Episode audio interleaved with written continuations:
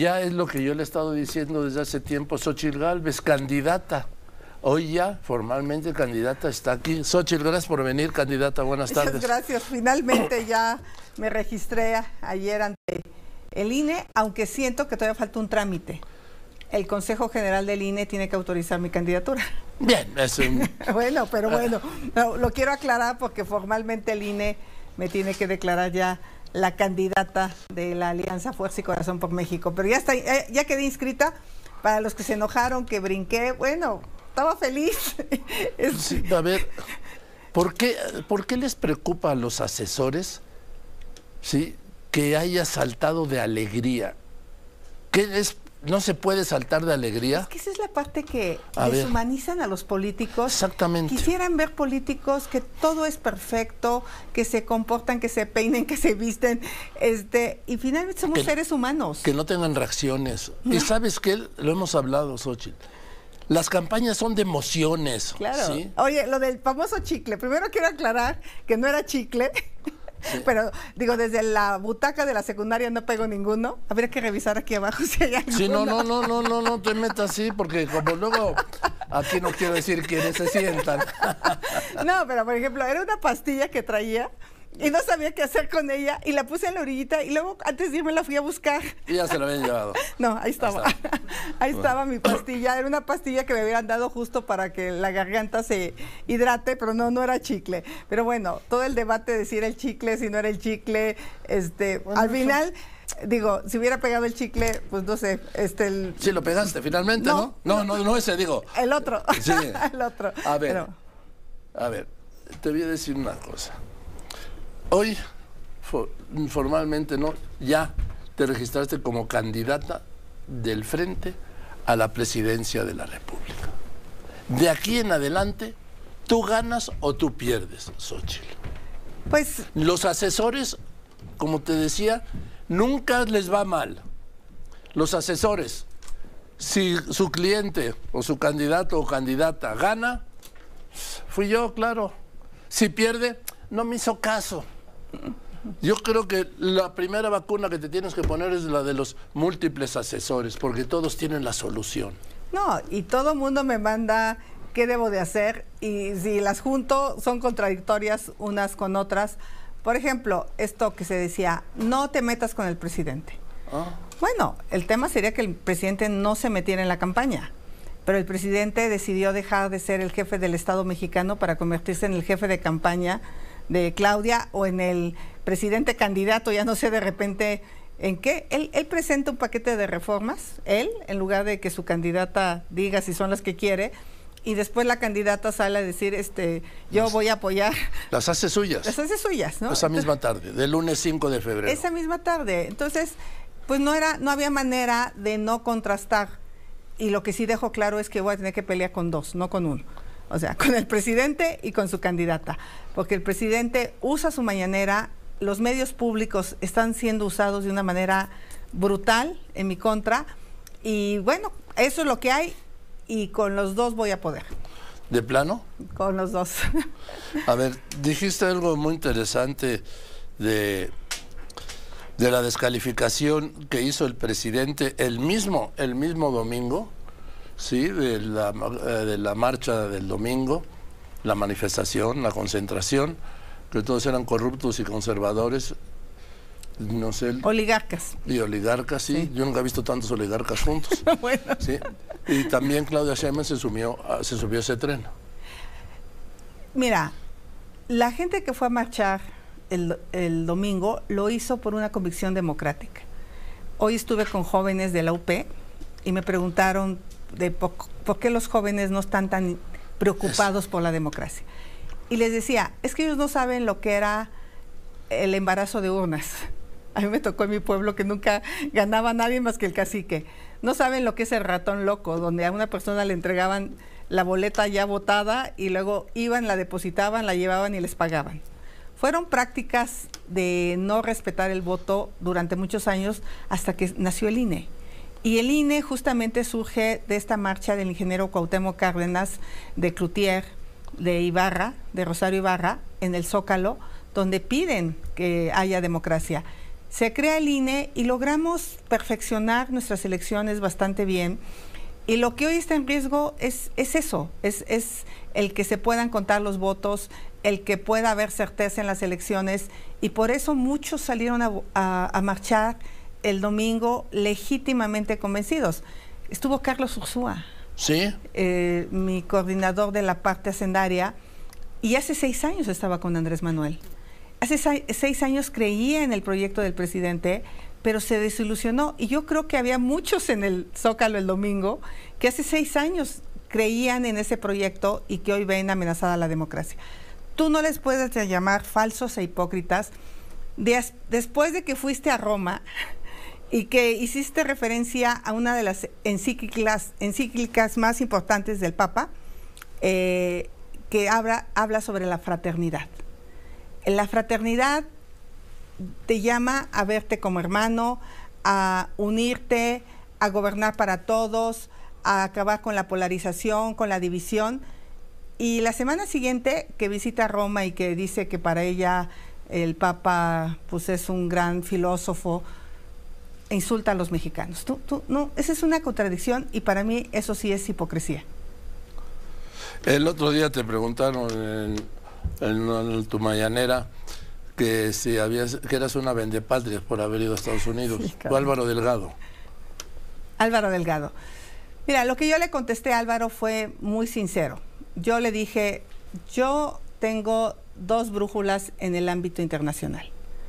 Una brújula son mis valores y mis valores tienen que ver con el respeto a los derechos humanos y la democracia.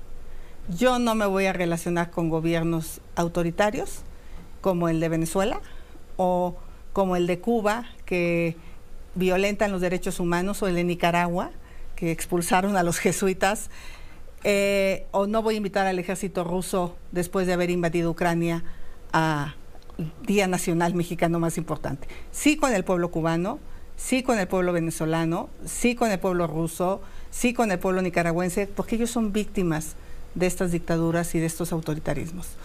Y mi otra brújula tiene que ver con la realidad, Joaquín. Yo soy una ingeniera que sí sabe leer un mapa y nosotros estamos ubicados en Norteamérica. Y hace un par de semanas rebasamos las exportaciones de China a Estados Unidos.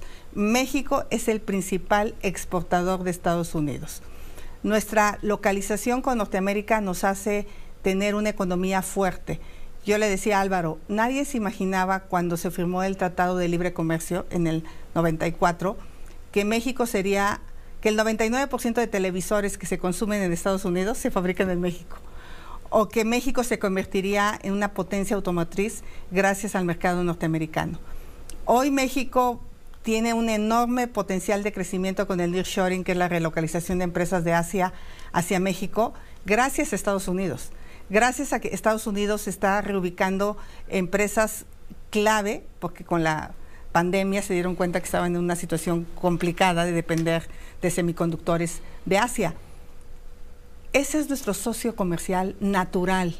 El 80% del turismo viene de Norteamérica, de Canadá y de Estados Unidos ir a Estados Unidos a tener diálogos de alto nivel, primero con empresarios, con inversionistas, con think tanks, eh, para decirles y, y garantizarle certeza jurídica.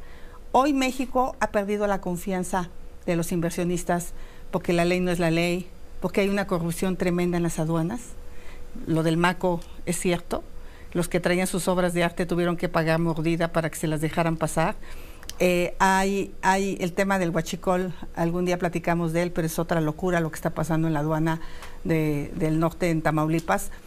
Eh, entonces, definitivamente, para mí, ir a dialogar con el Departamento de Justicia y resolver un tema de inseguridad que nos tiene a los dos países de una manera muy complicada. Estuve con un legislador hace unos días donde me comentaba pues, el problema del fentanilo, de cómo está matando a los jóvenes. El domingo en la madrugada, Joaquín, mataron a siete jóvenes en Jalisco, dos de 15 años, dos de 14 años, tres de 15 años, uno de 20 y uno de 22 años. ¿Qué está pasando en nuestro país que hoy la principal causa de muerte de los jóvenes de 15 a 35 años es el homicidio. ¿Y qué le está pasando a Estados Unidos? Que una de las principales causas de muerte, o la principal, es la muerte por fentanilo. Ir a Estados Unidos y decir, vamos poniéndonos a trabajar juntos, vamos a resolver este problema de manera conjunta. Y fue una reunión de bastante alto nivel. El que a Claudia no le hayan dado permiso, pues eso es otra cosa. Pero a mí, Álvaro no me puede decir que soy una vendepatrias por plantear soluciones a los problemas que tenemos como país. Ellos mandan dinero, drogas, nosotros de alguna manera, pues fentanilo sale de México. Y, las armas que mandan. Dime, Xochitl, cuando te sentaste con el Papa, ¿te expresó alguna preocupación sobre México el Papa? Sobre la seguridad, sí. ¿Qué te dijo? Pues mira, él conocía perfectamente el caso de los jóvenes. Sí, porque cada vez que van los eh, obispos a la visita de Límina cada cinco años, el tema central es la violencia y la inseguridad. Sí, y además los obispos de Guerrero pues, acababan de hablar sobre este posible pacto o, intentar que pactaran los grupos que se estaban enfrentando y hubiera un poco de paz. Seguramente se enteró lo que pasó en Tasco, pero especialmente hablamos del tema de la violencia hacia los jóvenes. Eh, el Papa es un hombre, yo te voy a decir una cosa, Joaquín, desde el fondo de mi corazón. Así el Vaticano me hubiese dicho que la foto con el Papa no podría ser pública, yo hubiese ido. Oh, claro. Para mí, la cercanía, el diálogo y la bendición del Papa a mi persona, a mi familia y a México era más que suficiente. A ver ese rosario. Ese es el que me regaló el Papa. Este, este rosario va a estar conmigo todo este tiempo. Eh, me lo regaló el Papa y yo estoy segura que me va a cuidar. De hecho, hubo una discusión de que querían reforzar mi seguridad. Estoy bien en seguridad. Y le dije a Kenia, Kenia, estoy bendecida por el Papa, no me va a pasar nada. cuidado, cuidado porque... Pero ya traigo seguridad, Joaquín. o sea, finalmente, Joaquín, yo sí soy creyente en Dios eh, y yo sé que, que, voy a estar cuidada. Y que esa bendición que me dio es para mí lo máximo. Mi marido, Joaquín, y yo me emociono mucho cuando lo digo, no tienes idea cómo estaba de emocionado, porque mi marido es un hombre sumamente católico. Nosotros educamos a nuestros hijos en colegios católicos mucho, yo, yo convencida, pero mi marido súper convencido. Eh, y la emoción con la que lo recibió, la manera que rezaba, que le agradecía a Dios, a mí, híjole, valió la pena la visita al Vaticano. Salí muy contenta, pudimos hablar de la fraternidad con mucha profundidad y de este capitalismo brutal que atenta contra la naturaleza, pero también de este populismo eh, que es tan grave como... ¿Hablaste del presidente con el Papa del populismo? Hablamos de, los gobiernos populistas, no del presidente, pero sí de, Bueno, pues él es argentino, es un profesional de los gobiernos populistas. Pues sí.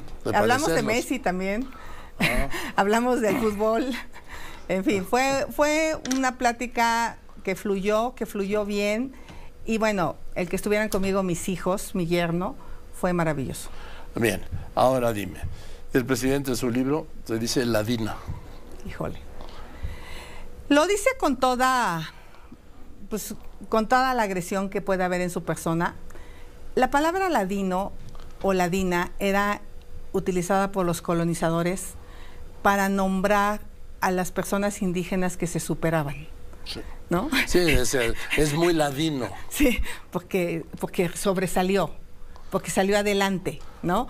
Eh, y eso era mal visto. O sea, tú tenías que quedarte agachado obedeciendo. Y esa es una frase clasista y racista. Sí, porque es indio ladino. Exacto, exacto. Lo usas para eso, para los indígenas. Y él al decirme que soy una racista, clasista, o sea, de, todo, en su libro, él se ofende a sí mismo, Joaquín. Él, él, se ofende y ahora sí que daña la investidura presidencial. Porque un presidente no está para ofender a una mexicana, y menos una mexicana que él invitó a su gobierno hace seis años. Una mexicana que él consideraba que era una mujer honesta, trabajadora, que había sobresalido eh, y que tenía los méritos. Y quizá el enojo de él fue que no me fui a Morena. ¿Él te invitó? A través de su hijo Andy y de la propia Claudia. Sí, sí me invitaron. Entonces, ¿A ahora... hacer, ¿Hacer qué? Pues la oferta era senadora o integrante del gabinete. ¿Y por qué dijiste que no? Porque yo soy una mujer muy sincera que le gusta decir lo que piensa. Y pensé que él no iba nunca a escucharme, por lo que veía yo de sus antecedentes.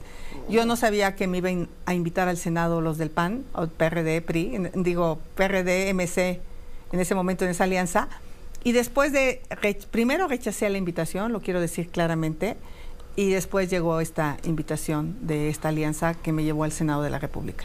Entonces, simplemente yo conocí al presidente desde el 2000, que fue jefe de gobierno. Trabajé mucho el tema de vivienda en la Ciudad de México.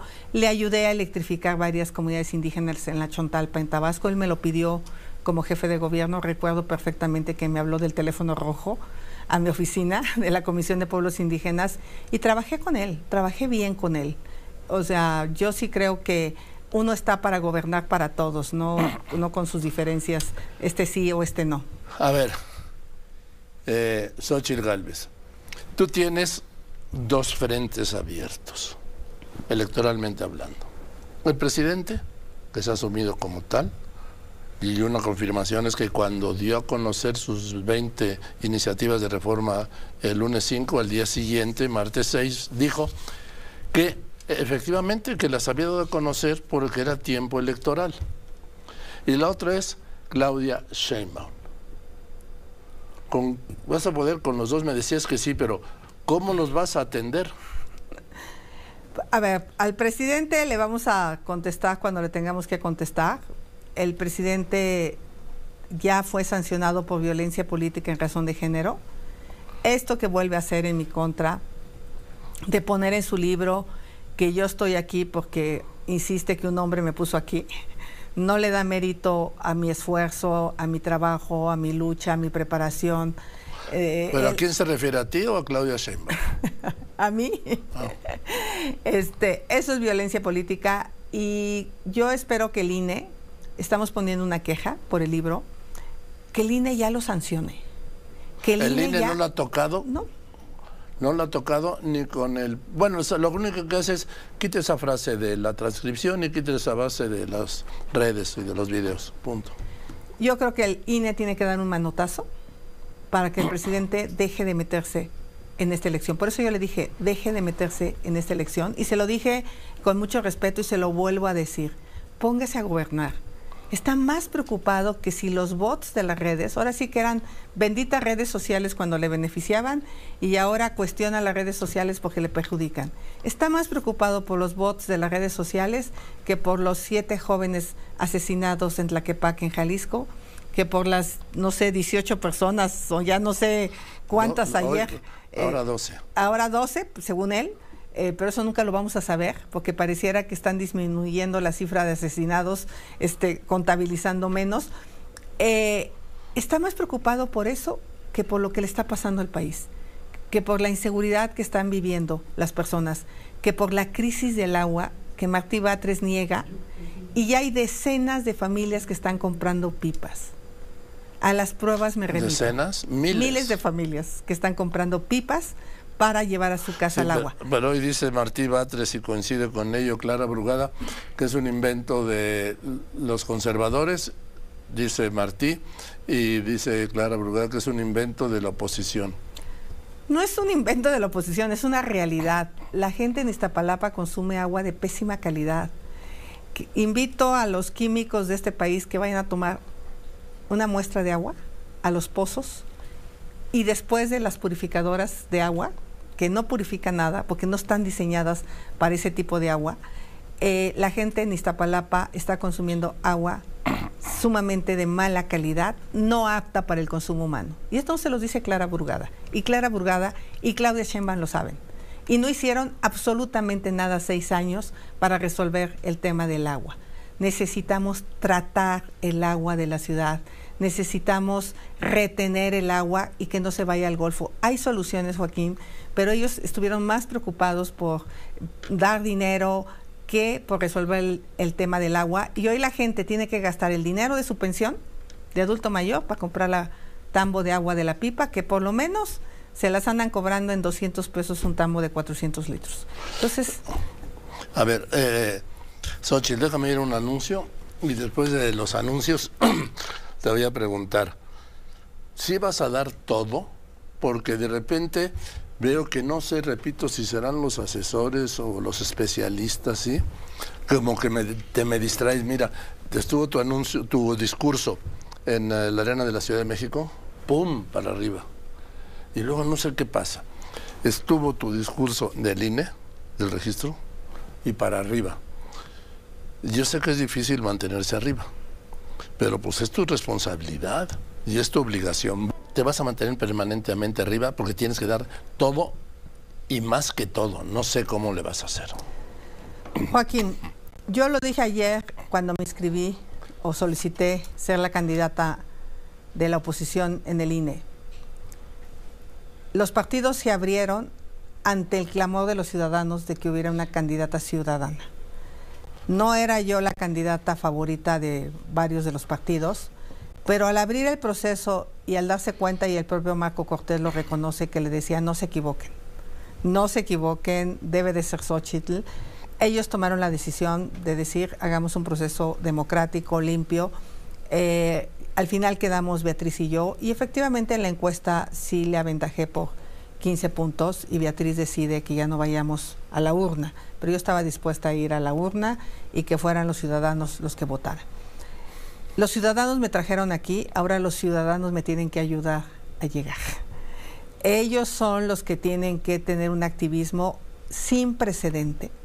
Estamos enfrentando una maquinaria que tiene fácil 300 portales contratados a los que les paga con dinero público que los hace pasar por medios de comunicación eh, y que estos portales eh, replican mentiras eh, una y otra vez, por ejemplo, como la de que voy a quitar los programas sociales. Esa mentira la han tatuado en las personas, aunque saben que es falso, y ahora yo tengo que tatuarle a las personas que no se van a quitar los programas sociales. Al contrario, estoy convencida la, que la gente merece más que un programa social. Los adultos mayores deben de tener medicinas, no tienen deben tener atención médica, en fin, varias cosas que seguramente en, el momento que se puedan hacer ofertas de campaña las voy a hacer. Eh, entonces, pues sí hay una desventaja porque da la impresión de que ellos eh, dominan la conversación y te voy, a, te voy a llamar la atención. Muchos medios, lo que resaltaron de mi discurso de ayer del INE, que fue un buen discurso, Joaquín, fue lo del doctor Ursúa. O sea, sí me cubrieron con la noticia los 20 segundos que le dieron a Claudia, nomás que a Claudia le dan un espacio bueno, de una nota buena, y a mí todo, casi la mayoría subió la nota del pésame del doctor Ursúa. Pues sí, no, no fue el caso aquí. No, aquí no, aquí no. Este es un medio que no le tiene miedo al presidente. y tú especialmente no le tienes miedo al presidente. Pero entonces, en ese sentido, eh, no está sencillo luchar contra tanto, tanto dinero. O sea, Sheinbaum va a llenar el zócalo. Ojalá nos diga de dónde va a sacar tanto dinero. Porque nada más ese evento del zócalo le va a costar 10, 15 millones de pesos. Y ya se habrá gastado en un día una, un buen porcentaje de los gastos de campaña. Eh, seguramente la vamos a ver hasta en la sopa de los miles de espectaculares bardas que por cierto ya tiene, que espero que el INE se las haya contabilizado y ya se las ponga en sus gastos de campaña. Y vamos a luchar contra eso y la única manera de luchar contra eso es que los ciudadanos dejen de endosarme a mí toda la responsabilidad y que ellos se vuelvan unos activistas como lo hicieron el domingo esos ciudadanos que salieron el domingo tienen que estar en permanente campaña, convenciendo, tocando puertas, invitando a sus amigos. Probablemente van a ir a la casa de campaña y no va a haber calcomanías, no va a haber todas las lonas que quisieran, pero ellos las pueden mandar a hacer. Ellos tienen que hacer, hacerse parte de esta campaña y con eso no va a haber quien nos parejo aquí. Mira, aquí hay un punto muy importante, Sochi. Los jóvenes no están interesados los jóvenes no están interesados. ¿Por qué? Pues porque así es. Digo, no le encuentro una explicación, pero así es. Si tú te fijas, la marcha del domingo era más de adultos que de jóvenes. Porque los jóvenes de México no vivieron las crisis económicas que sus padres vivieron y saben lo que es tener un gobierno autoritario, porque nosotros lo vivimos, Joaquín. Yo me tocó la colita como estudiante universitaria, eh, eh, pero yo me recuerdo estar en el Zócalo eh, defendiendo a los trabajadores del tope salarial. y en ese sentido, los jóvenes tienen que entender que hoy el dato que, me dieron, deja, deja ver si lo recuerdo, el, no sé, de los ciento 75 mil personas asesinadas, 60 mil son jóvenes. Sí, y lo que decías antes, yo lo recupero, de los 15 a los 34 años, la, principal, causa, de, muerte. es el asesinato, no Pero en este sexenio han matado a 60 mil jóvenes.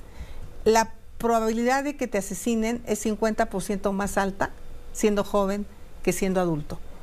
Los jóvenes tendrían que estar preocupados por su futuro económico, de empleo, por su estabilidad de hoy un joven difícilmente puede adquirir una vivienda, difícilmente Joaquín, sea del nivel social que sea, porque se dejó de invertir en vivienda.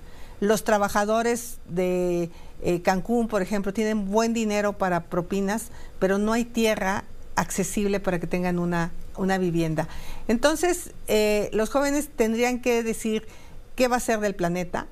La señora de enfrente es una adicta a los combustibles fósiles. ¿Cuándo escuchaste que Sheinbaum hablara de ponerle un alto a la termoeléctrica de Tula? ¿Cuándo escuchaste que levantara la voz por la contaminación que genera la refinería de Tula? Nunca, o poca dereita. Eh, ¿Cuándo escuchaste que se opusiera a la generación de energía con combustibles fósiles? Y ella se dice ambientalista. Tiene de ambientalista lo que el presidente tiene de demócrata. Entonces, en ese sentido, los, los jóvenes tendrán que poner en la mesa, vayan a mi timeline de Twitter y vayan a ver cuántas veces insistí con las energías limpias, vayan a ver cuántas veces insistí con el tema del agua. O sea, o sea, ha sido mi tema o, luché contra la deforestación en la zona maya. ¿Por qué el gobierno no cumplió con el cambio de uso de suelo para el impacto ambiental en el tren Maya? Porque tenía que plantar un árbol, 20 árboles por cada árbol que tirara. Pero había dicho que no iba a tirar ni no, bueno, tiró 10 millones de árboles. Hubiera tenido que plantar 200 millones de árboles. Por eso no hicieron estudio de impacto ambiental. Y eso es lo que les tiene que preocupar a los jóvenes. Lo que está en juego es su futuro de, vida, de agua, de tener un aire puro. También el futuro de libertad. Y el futuro de libertad. Ellos no se imaginan lo que puede ser vivir en un país autoritario.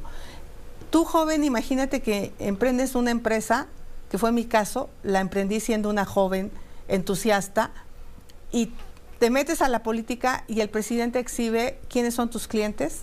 No han podido, Joaquín, decir que yo haya autorizado un piso de más en Miguel Hidalgo. Me acusan de que di licencias de manifestaciones de obra. Ese es el trabajo de un delegado. O sea, tú tienes que autorizar te puedo asegurar que todas cumplen con la ley. Entonces, en, ese tema sí tenemos que darnos cuenta que el autoritarismo es algo que sí les puede tocar a los jóvenes. Eh, tendré que ser muy hábil para comunicar mis ideas con los jóvenes. Mis dos hijos son jóvenes, me están ayudando, lo han hecho muy bien, se han ido a muchos estados a, a chambear y yo espero que eso rinda frutos, porque nadie mejor que ellos para poder hablar de mí porque ellos me han sufrido o me han disfrutado, cualquiera de las dos. Los dos, los hijos. Como yo dije el otro día, los hijos nacen perdonados. A ver, Xochitl, dice el presidente, hoy reconoce que operó con cuando Arturo Saldívar era presidente de la Corte y dice, nosotros respetuosamente intervenimos en algunos casos. ¿Te acuerdas cuando Arturo Saldívar dijo que había sido o recibido una llamada de Felipe Calderón? Sí. Bueno, es exactamente lo mismo. Arturo Saldívar recibió eh, llamadas del presidente de manera indebida y al final es una pena en lo que se convirtió como ministro. Un hombre que más que tener una ideología política tenía que tomar decisiones si se respetaba o no la Constitución. Y en el tema de la ley de la industria eléctrica, él lo sabe. Esa ley era violatoria de la Constitución por un tema, porque violaba el derecho humano a tener un ambiente sano, que lo dice la Constitución. Y al privilegiar el despacho de combustibles fósiles, de energía que provenga del combustóleo, él no privilegió para la gente de Nuevo León, para la gente de la Ciudad de México, el derecho a un ambiente sano. Y él prefirió estar contento con el presidente eh, y no contento con los mexicanos. Y hoy velo el papel que juega. Es de pena ajena. Dime, eh, ¿a quién le vas a contestar más, al presidente o a Claudia Sheinbaum? Pues vamos a ver si Claudia decide tener propuestas, si decide hablar, si decide venir a debates. Vamos a ver si Claudia le dan permiso, porque luego pienso que no es que ella no quiera, eh, podamos tener debates amplios en los medios de comunicación, donde podamos contrastar ideas. A mí me gustaría que estuviéramos aquí los tres. A mí también, pero, no, pero no. Yo le eh, reitero, perdón a Claudia eh, Sheinbaum, que el espacio está abierto, ¿sí? Ha estado abierto siempre, pero no... Y bueno, pues te digo que a los dos, va a haber para los dos. ¿Sí? Sí. ¿Quién crees que es el verdadero candidato a vencer? Bueno, esta elección, eh, Claudia tiene un jefe de campaña que nada más ni nada menos es el presidente de la República. Pero creo que los mexicanos lo saben y lo empiezan a ver y eso les disgusta a los mexicanos. Los mexicanos, eh, si salen, Joaquín, pero si salen en masa, volcados, no hay poder presidencial que pueda eh, parar una participación ciudadana. Necesitamos que los mexicanos, todos, hombres, mujeres, toda la gente de bien, que ame la vida, que ame la verdad, que ame la libertad, y ahora le voy a agregar la prosperidad, Joaquín. ¿Te acuerdas cuando nos felicitábamos en Año Nuevo y decían Feliz Navidad y, próspero Año Nuevo? Ahora ya se perdió el próspero Año Nuevo. Necesitamos un México próspero, un México que crezca económicamente, que genere empleos, que no le tenga miedo al éxito, Joaquín.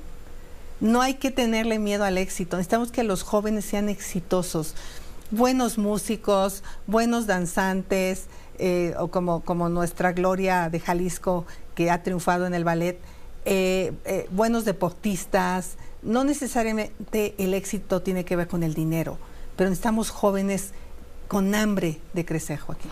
Hay un punto central en este proceso que se llama el Congreso de la Unión, en donde el presidente directamente está mm, mm, llamando permanentemente a votar en línea para obtener la mayoría calificada en 2 de junio y en septiembre sacar todas sus reformas con un Congreso a su favor. ¿Para qué usó la mayoría calificada el presidente que la llegó a obtener? la usó con nosotros para crear la Guardia Nacional. Está bien, pero convences a la oposición, Joaquín. A mí me parece que la reforma a la ley de educación para eliminar la evaluación, pues ha pagado ya sus consecuencias. Hoy México perdió 10 años en educación con la prueba PISA, pero obviamente el presidente dice que esa prueba es una prueba neoliberal y la descalifica. Pero esa es la prueba con la que van a medir a tus hijos cuando vayan a pedir trabajo a Tesla. O sea, le van a medir las habilidades matemáticas, las habilidades de entender lo que lee. Y eso es lo que hace la prueba PISA. Evalúa a los mexicanos y ahí hay un retroceso de 10 años, de 10 años en, términos generales y 20 años en matemáticas, Joaquín. Cuando hoy lo que necesitamos son las habilidades matemáticas para un montón de cosas. Eh, Xochitl Galvez, ¿revisarías la actuación del gobierno de López Obrador ante la pandemia? Me parece que es necesario hacerlo. Hay, hay una persona que está denunciada, que es responsable. Hugo López Gatel fue muy claro al decir que iba a haber 60 mil personas fallecidas. Ese, sería un escenario catastrófico, dijo. 60 mil personas, Joaquín. O era muy tonto o fue muy perverso de engañar a los mexicanos. Si Hugo López Gatel le hubiera dicho a los mexicanos, pueden fallecer 500 mil personas, mucha gente se hubiera puesto el cubrebocas. Mucha gente hubiera tenido mucho más cuidados si les hubiera hablado con la verdad. Pero recuérdate que él se opuso contra detener el cubrebocas. No hubo un programa de apoyo económico para las familias mexicanas para que se pudieran quedar en su casa, como sí lo hizo España, como lo hizo Estados Unidos. Eh, eh, y mucha gente con el quédate en tu casa, pues no acudió a los hospitales. Un millón de personas fallecidas es el saldo de la pandemia de COVID en exceso de mortalidad. Y insisto, México perdió cuatro años de esperanza de vida y Dinamarca perdió 15 días.